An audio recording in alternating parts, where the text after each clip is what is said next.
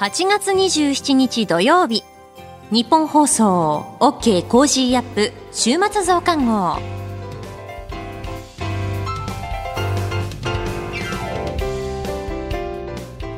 ニッポン放送アナウンサーの新行市佳です。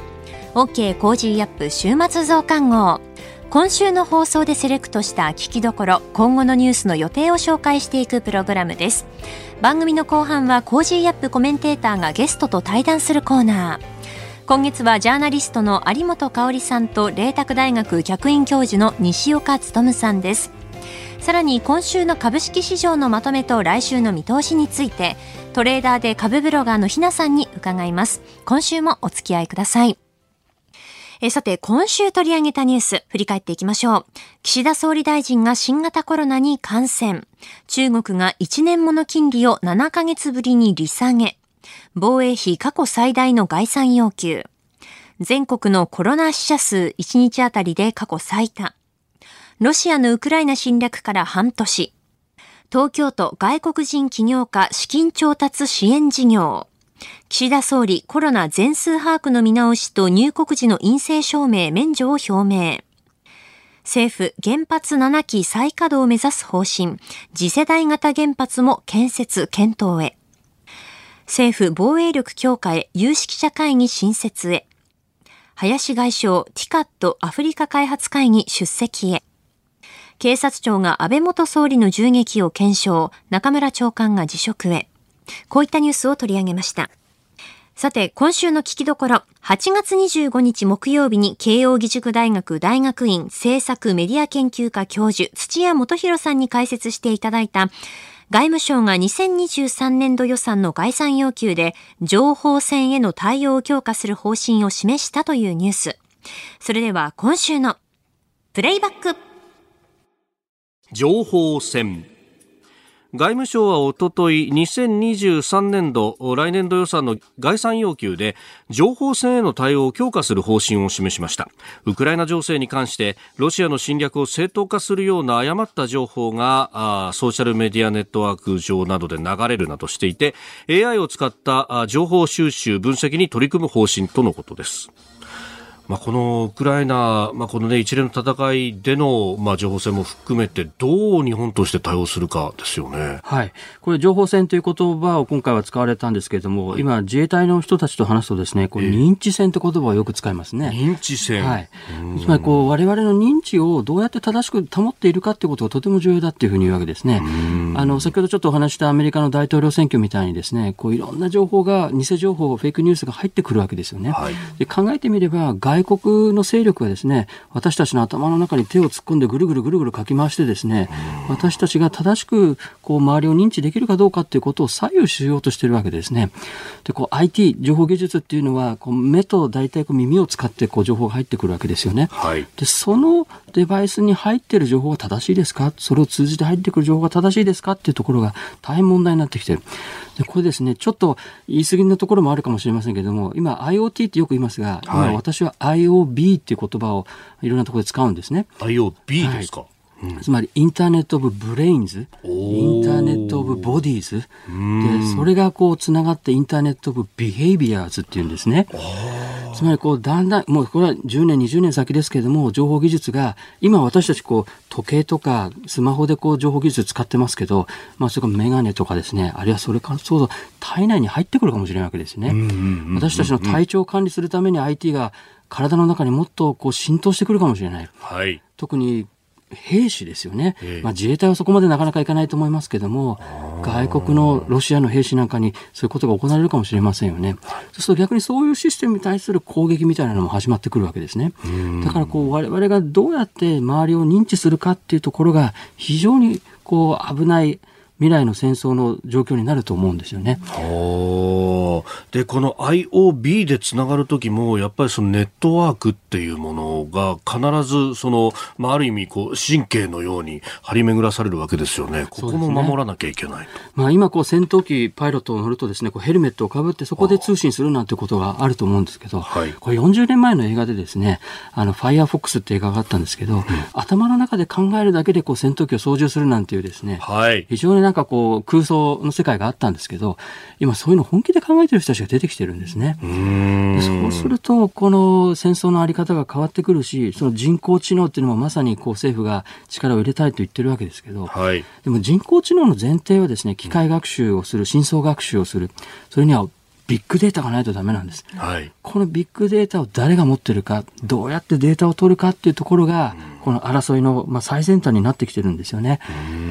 で、こう中国は、まあ、超限戦なんてことを昔使いました。はい、限界を超える戦いっていうことですね。まあ、それは現代的に言うとハイブリッド戦なんですけども、先ほど申し上げた通り、ハイブリッド戦も多分進化しなきゃいけない。まあ、超ハイブリッド戦ということを考えなきゃいけない。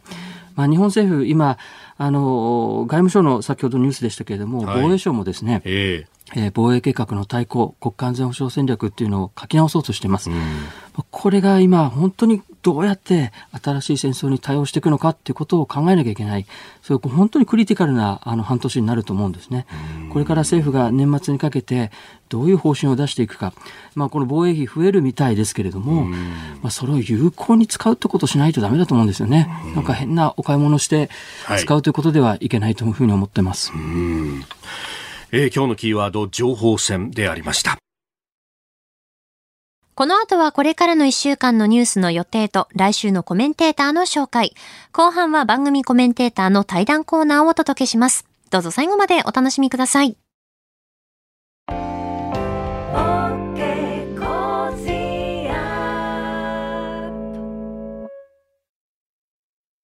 自分よし、相手よし、第三者よし。この三方よしの考え方は、より良い人生を築くための重要な指針です。モラロジー道徳教育財団は、ビジネスリーダーのための経営誌、月刊三方よし経営を発刊。人づくり、SDGs に取り組む企業の皆さんにおすすめの一冊です。お問い合わせいただいた方全員に、月刊三方よし経営の見本誌、さらに小冊子心に残る話ベストセレクションを漏れなくプレゼントしています。詳しくは日本放送のホームページ内のバナーをクリック。創立96年、道徳で人と社会を幸せに。公益財団法人、モラロジー道徳教育財団。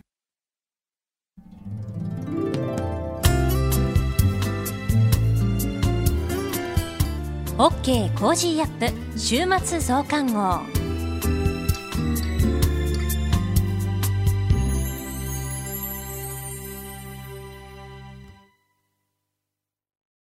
日本放送アナウンサーの新業一華がお送りしています。OK コージーアップ週末増刊号。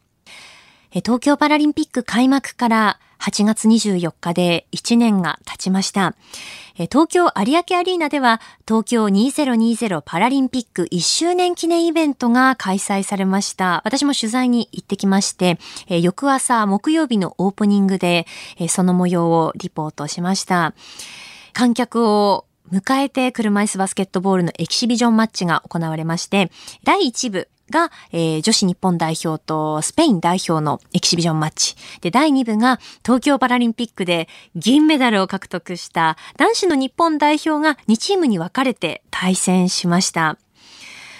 去年はこの有明アリーナ車椅子バスケットボールの試合が行われた会場ですけれども、まあ、原則無観客ということでしたので、ボランティアスタッフの方であったりとか、取材している記者がこう拍手をして、選手の皆さんにこうエールを届けるということを現場ではしていたんですけれども、今回は1部と2部合わせておよそ9200人のお客さんが会場に来ていらっしゃいました。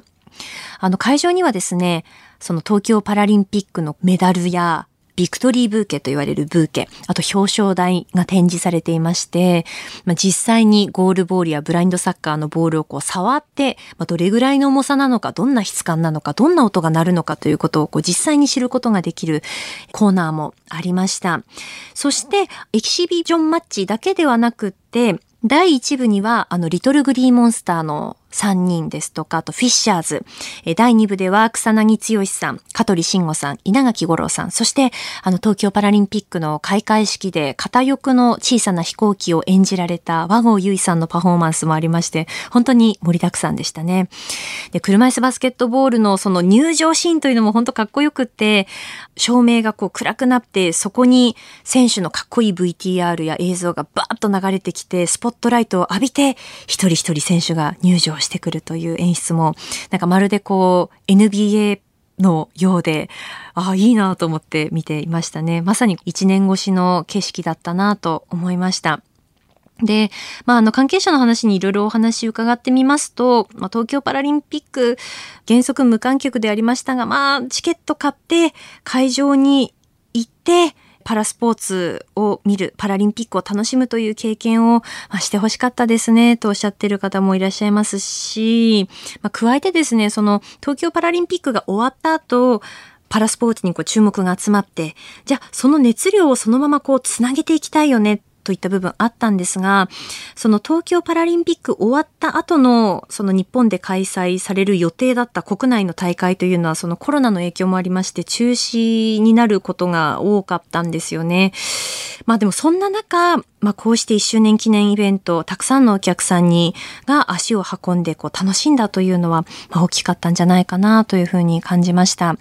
えそしてですね、その1周年記念イベントの前に、先週の土曜日なんですが、東京パラスポーツパーク in 駒沢というイベントが開催されました。車椅子ラグビーですとか、シッティングバレーボール、車椅子フェンシング、パラパワーリフティング、まあ、いろんなそのパラスポーツを実際に体験するコーナーがたくさんありました。で、そのイベントの中で、あの、私、新業はですね、日本チャレンジドアスリートという番組の公開収録で司会をしてきました。日本チャレンジドアスリートは、アスリートの方やアスリートを支える方をお招きして、スポーツに対する取り組み、苦労、喜びなどを伺っていく番組でして、日本放送で毎週月曜日から金曜日のお昼3時20分から6分間、ザ・ラジオショーという、あの、お昼のワイド番組の中でお送りしています。公開収録では、東京パラリンピックパラ水泳視覚障害のクラスの金メダリスト、木村敬一選手、ブラインドサッカーの加藤健人選手、車椅子ラグビー峰島康選手をお迎えして、たっぷりお話を伺いました。この模様が、週明け月曜日8月29日のお昼3時20分から、え、2週間にわたってお届けする予定になっております。もしよろしければぜひお聞きください。さあ続いてはこれからのニュースの予定を紹介します。8月28日日曜日、香川県知事選投開票。韓国の最大野党共に民主党代表選。8月29日月曜日、大相撲秋場所番付発表。テニスの全米オープン開催。8月30日火曜日、定例閣議。7月の完全失業率発表。7月の有効求人倍率発表。アフガニスタンの駐留米軍撤退完了から1年。8月31日水曜日、2023年度予算の概算要求締め切り。8月の消費動向調査発表。ダイアナ元イギリス皇太子妃没後25年。9月1日木曜日、防災の日。9月2日金曜日、定例閣議。小池知事定例会見。8月のアメリカ雇用統計発表。続いては来週のお知らせです。8月29日月曜日からの1週間、コージーは特別企画です。題して、激論200%コージーダブルコメンテーターウィーク。今回は毎日コメンテーターがお二人ダブルで6時台前半からの生登場です。えそれではラインナップご紹介いたします。初日8月29日月曜日は、ジャーナリストの須田慎一郎さんと評論家の宮崎哲也さん。30日火曜日は、中央大学法科大学院教授で弁護士の野村修也さんと、青山学院大学客員教授でジャーナリスト、峰村健二さん。31日水曜日は数量政策学者の高橋洋一さんと東京大学先端科学技術研究センター専任講師の小泉優さん。9月1日木曜日は、明治大学教授で経済学者の飯田康之さん。そして、前日本銀行政策委員会審議委員、片岡剛一さんが番組初登場です。最終日9月2日金曜日は、ジャーナリストの佐々木俊直さんと自由民主党衆議院議員の平正明さん。ダブルコメンテーターは6時台前半からの登場。ニュース解説をしていただきます。プレゼントは千葉の美味しいお米、コージー米を100人の方に大放出します。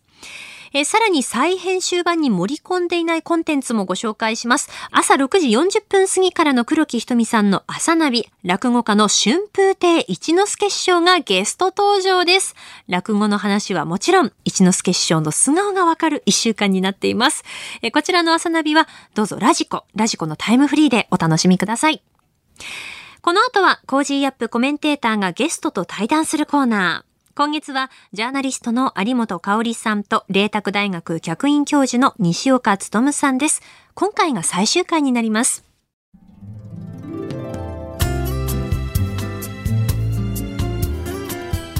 OK! Cozy up! 週末増刊号。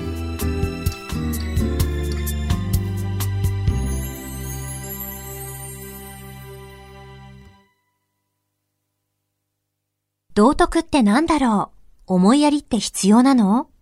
その答えは道徳を考える月刊誌ニューモラルにあります。今や日本人の道徳力は世界からも大注目。さああなたも道徳を学びませんか？お問い合わせいただいた方全員に月刊ニューモラル、さらに小冊子心に残る話ベストセレクションを漏れなくプレゼントしています。月刊ニューモラルは創刊50年。日々の出来事をテーマに人間力が豊かになるエピソードが満載です。詳しくは日本放送ホームページ内のバナーをクリック。道徳で人と社会を幸せに。公益財団法人、モラロジー道徳教育財団。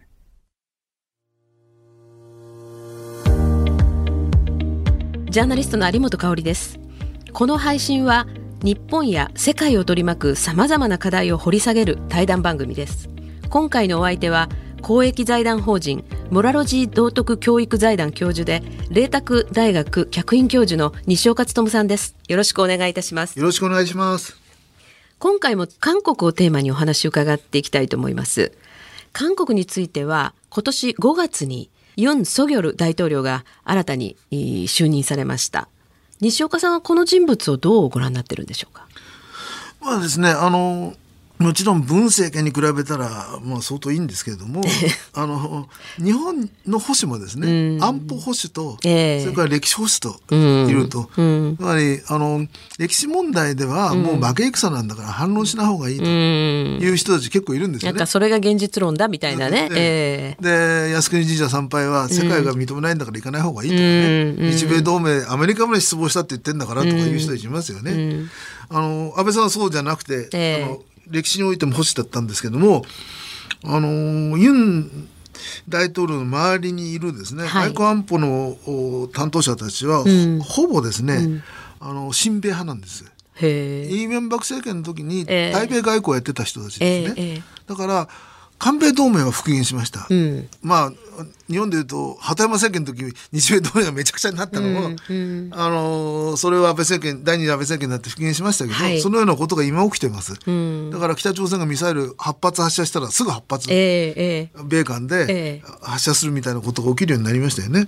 ただし歴史問題は、うん、1980年代からまず日本発でね日本が材料を提供し、うんね、北朝鮮がそれを利用して、はいえー、韓国の中で反日そして反日を媒介にして韓国をしている反韓士官まで広めたので、うん、えー、も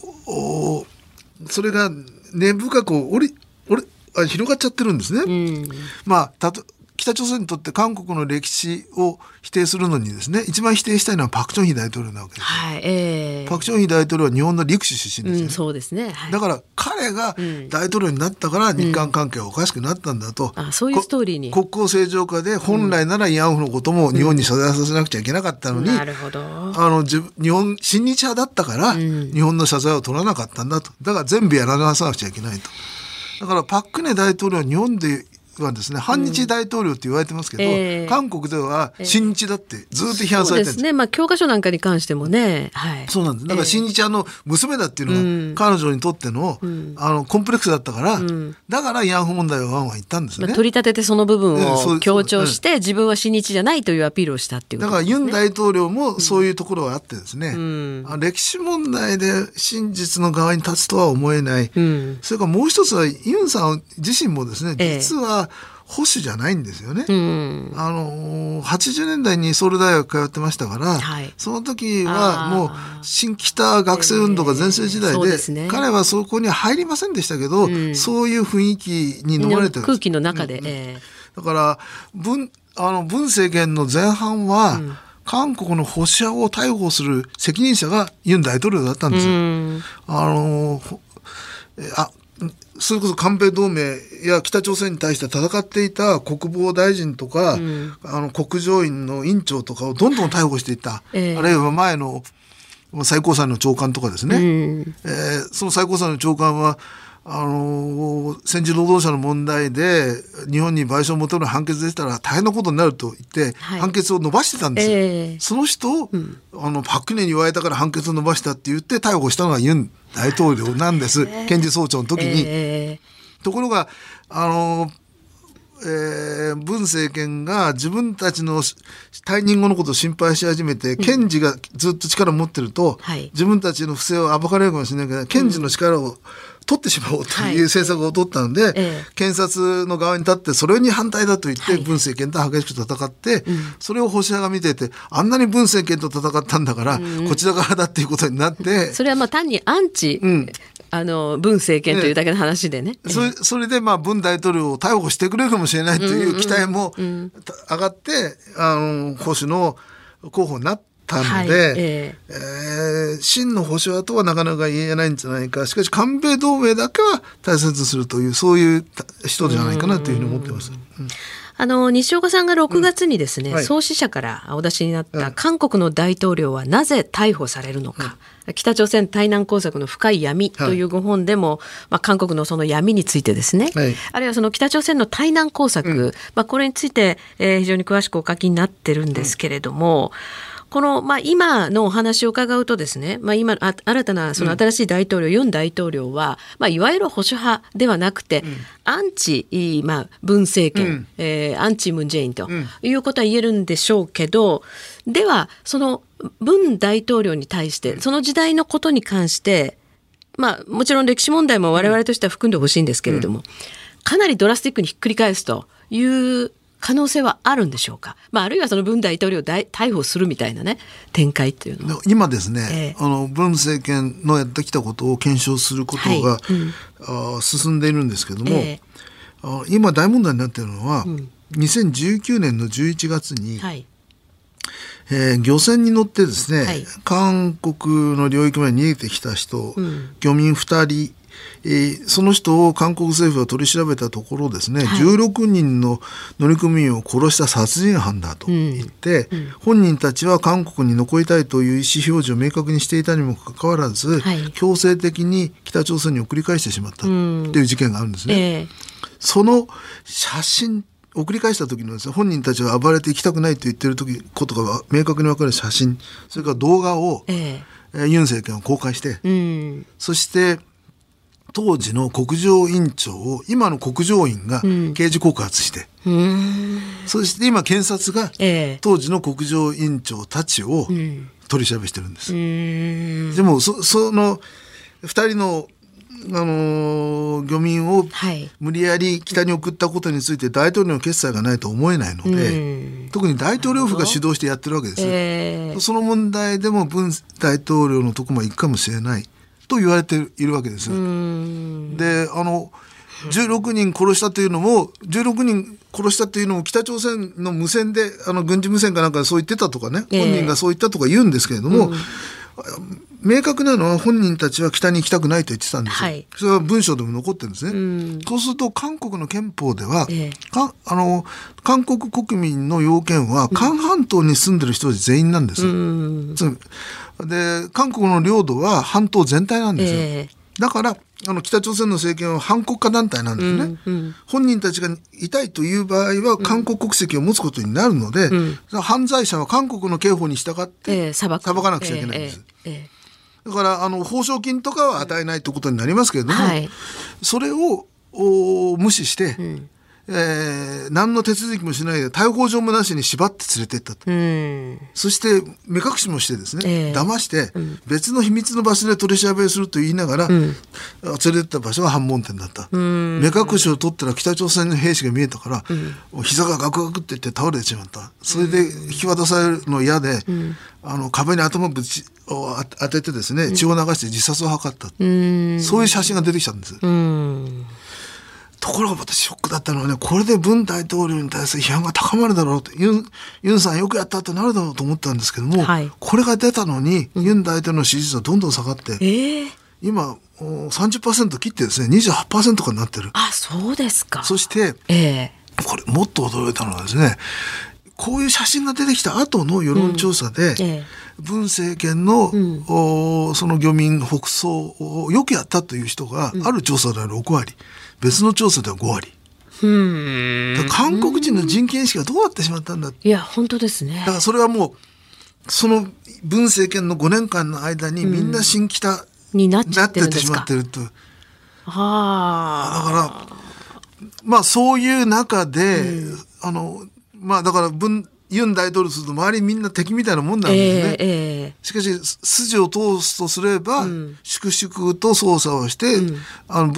文大統領の責任もあると言って少なくとも逮捕するかどうかは別ですけど在宅起訴もあり得るかもしれませんけども、はいえー、あの捜査すべきだと思いますが、うん、もうあの今支持率が2割30%切りましたからね、はい、野党側国会の300議席のうち170議席ぐらいを持っている野党側は弾劾ということを言い始めてる。うん早くもという政治情勢そういう情勢なんですね。だからまあまあしかし文大統一方、保守派はね、文大統領を逮捕してほしいと思って、ユンさんに入れたじゃないか、何やってんだとなる。そうですね。だからそこでも支持が逆に言うと、反面になる可能性があるわけですね。だから、あの、保守派のね、支持がどんどん抜けてるわけですよ、ね。なるほど。期待外れということで。うん、まあ、だけど、まあ、2か月ちょっとですからね、ちょっとそれは、えー、あのー、あまりにも評価早すぎると思うんですけども、韓米同盟を復元したとかね、原発をやめるという方針を、廃止して原発えーね、原発を使うとか、えー、いいこともやってるんですけど、うん、そこ全く評価されない。まあマスコミを完全に佐賀に握られちゃってるってことがあるので、えー、ですけれども、まあだから本当に韓国政治わからないですね。など何が起きるか、まあ、文大統領逮捕も起きるかもしれないけどもしかしたらユン大統領の弾劾が起きるかもしれない、うん、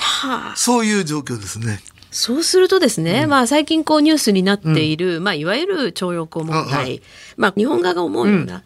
道筋というのはちょっと見えないでしょうしそれから今日韓の間にはですね、まあ、あの2019年の暮れにありましたレーザー照射ですね、の問題とかあるいはその G ソミアの破棄、まあ、こういう安全保障上もとても韓国をその友好国とも思えないようなあ、まあ、過去のですね、あの文政権時代の、まあ、とんでもない出来事ありました。これを正常化するというようなちょっと政治状況ではないわけですね、まあ、向こうが。自衛隊機に対するレーダーレーダー照射問題は、はい、あの実は今のあの北朝鮮漁民引き渡しと、うん、あの通じることがありましてね。ええ、そもそもなぜ、うん、あの木造船の漂流してる木造船の救助に、はい、韓国の駆逐艦が出てきたのか。そうなんですよね。あの韓国の海上保安庁に海洋警察の船もいたんです。はい、じゃあ何を自衛隊機に見せたくなかったのか、うん、あれに乗ってた人が金正恩暗殺に関係していた人ではないかという疑惑が当時からあったんですよ。えー、つまり例えば漁民じゃなくて背広着てるとかね、うんうん、そうだとするとそれを見せたくなかった。うん、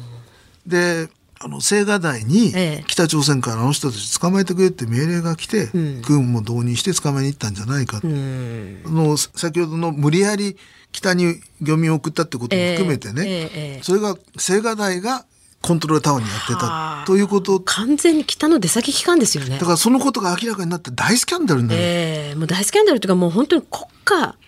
がどうなるのかっていう、うん、っていうそうそう、えー、だからもうみんな捕まえなくちゃいけない、スパイが、ね、あの大統領府にいたってことになるわけで,、えー、えー、ででしかしその可能性がある。あるんですね。そうじゃなければあんなこと起きること自体、うん、そうですね、えー、歴史問題じゃないわけですよ。違いますね、えー、全く歴史問題関係ないじゃないですか、うんうん、だからおおかしいんです、うん、だそこまでじゃあユン政権が踏み込めるか。しかし一方は左翼に包囲されていて弾劾という話になってる。えーそういう中でね、パク・チン外務大臣が東京に来て、うん、まあ、あの、戦時労働者問題で現金化の前に解決しましょうと合意して帰ったわけですよね。はい、そしたら左翼はね、うん、パク・チンけしからんと、なんで日本に行って、あの、被害者の側に立たないのかって言って、ろうそくデモを始めると。またろうそくデモ。と言って、あの、デモの動員かけたんです。うん、そしたら、あの、えー、我々の友人のね、反日主義の著者の一人であるイ・ウヨンさんが、ええ、反ろうそくでもやろうって言ってね。ああ、なるほど。それで、あの、ろうそくでもおかしいと、うん、あの戦時労働者は強制連行じゃなかった。うん、嘘つくな、ヤンファは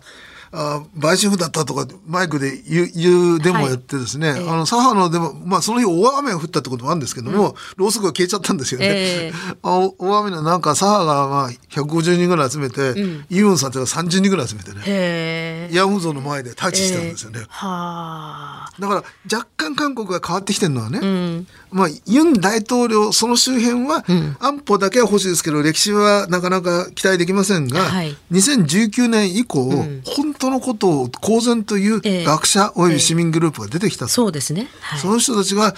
あの街頭にも出てね戦うようになって、ついにドイツまで行きましたよね。それはじゃああれですね、90年代後半の西岡さんたちみたいなんですね。まあ言ってみれば。だからまあ、あの、イーウヨンさん、この間東京に呼んだ時にですね、えーえー、日韓でもっとこうあの協力して左翼と戦おうという合意したんですけども、うん、まあだからそこが、まあ希望といえば希望ですね。うんう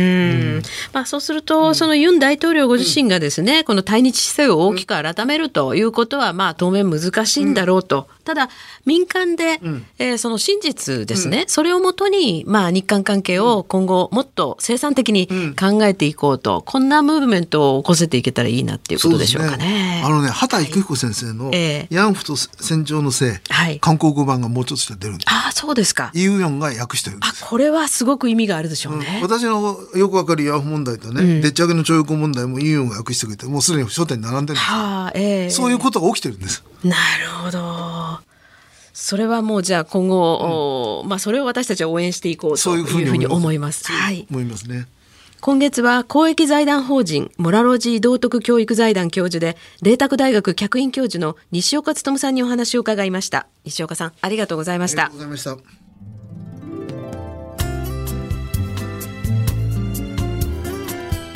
OK! Cozy up! 週末増刊号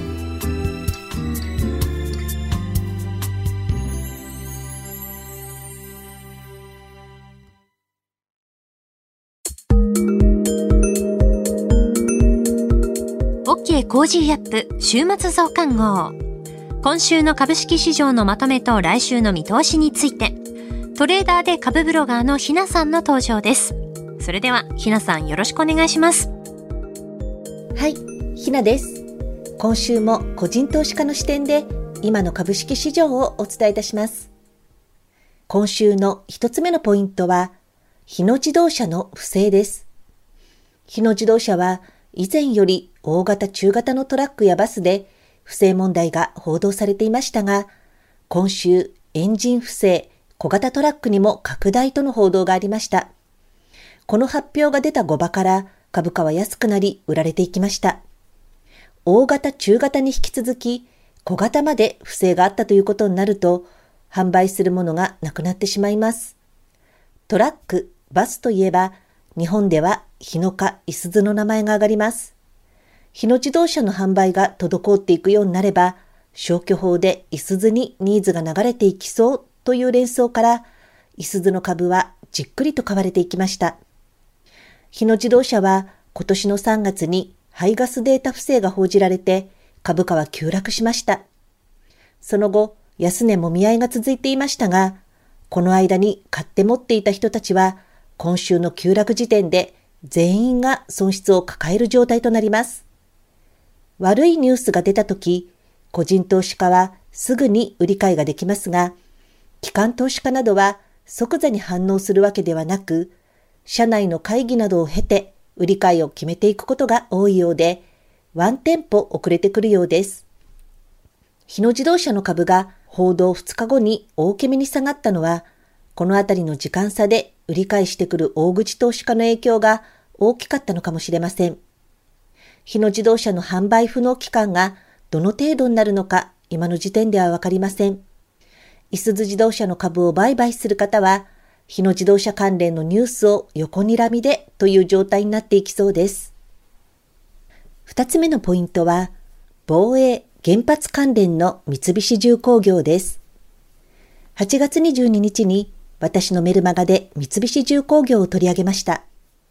今週同社は防衛関連、そして次世代原発関連として物色されていました。ただ、短期的に急激な上昇となっているため、値動きも激しく、上下200円弱の値幅で相当激しい動きとなっていました。エントリーするときは弱くなってきたなという緩みを狙っていきたいところです。24日の日経新聞夕刊に EV 用に使われる次世代パワー半導体を増産していくとありました。記事内には三菱重工業の名前が出てきています。政府は2030年にはガソリン車禁止を打ち出し EV へ移行していくことを発表しています。ここから EV 向けの半導体や電池、e アクスルなどの必要部材は大きな市場となっていきそうです。EV 関連のニュースは特に関心を持って見ていきたいと思っています。来週のポイントはインバウンド関連株です。今週政府から入国前の現地コロナ検査を免除し、入国者数の上限を5万人に緩和するなどの発表がありました。諸外国に比べてワンテンポ遅い動きが何とも日本らしい感じではあります。この対策の見直しが行われれば、出入国はしやすくなります。まずはこれで出国がしやすいという見方からか、今週上昇した旅行関連銘柄も来週は追っていきたいと思います。花ツアー、オープンドア、ベルトラ、HIS などです。訪日観光客がさらに増えていくようなら、インバウンドの期待は高まりそうなところです。日本航空や ANA ホールディングスなどの空運株も上昇してきています。JR 東日本、JR 東海なども国内の移動ニーズが上がればという期待で監視していきたいなと思っています。今週の相場格言。損せぬ人に儲けなし。ローリスクローリターン、ハイリスクハイリターンという言葉があります。損を恐れる人は利益も少なく、大きな利益を取る人は損するリスクも大きいものです。ですが、失敗と反省を重ねてその経験を武器にしていけば、だんだんとそのリスクを最小限にすることは可能です。失敗を恐れるばかりに勉強や経験することに足踏みしているとせっかくの儲けるチャンスを逃してしまいます。以上、ひながお伝えしました。トレーダーで株ブロガーのひなさんに今週の株式市場のまとめと来週の見通しについて伺いました。ひなの株ブログではおすすめの銘柄、株の話や投資情報などを発信しています。ぜひこちらもチェックしてみてください。あなたと一緒に作るニュース番組、ニッポン放送飯田浩司の OK Cozy up。平日月曜日から金曜日朝6時から8時までの生放送でお送りしています。ぜひ FM 放送、AM 放送はもちろん、 radiko や radiko のタイムフリーでもお楽しみください。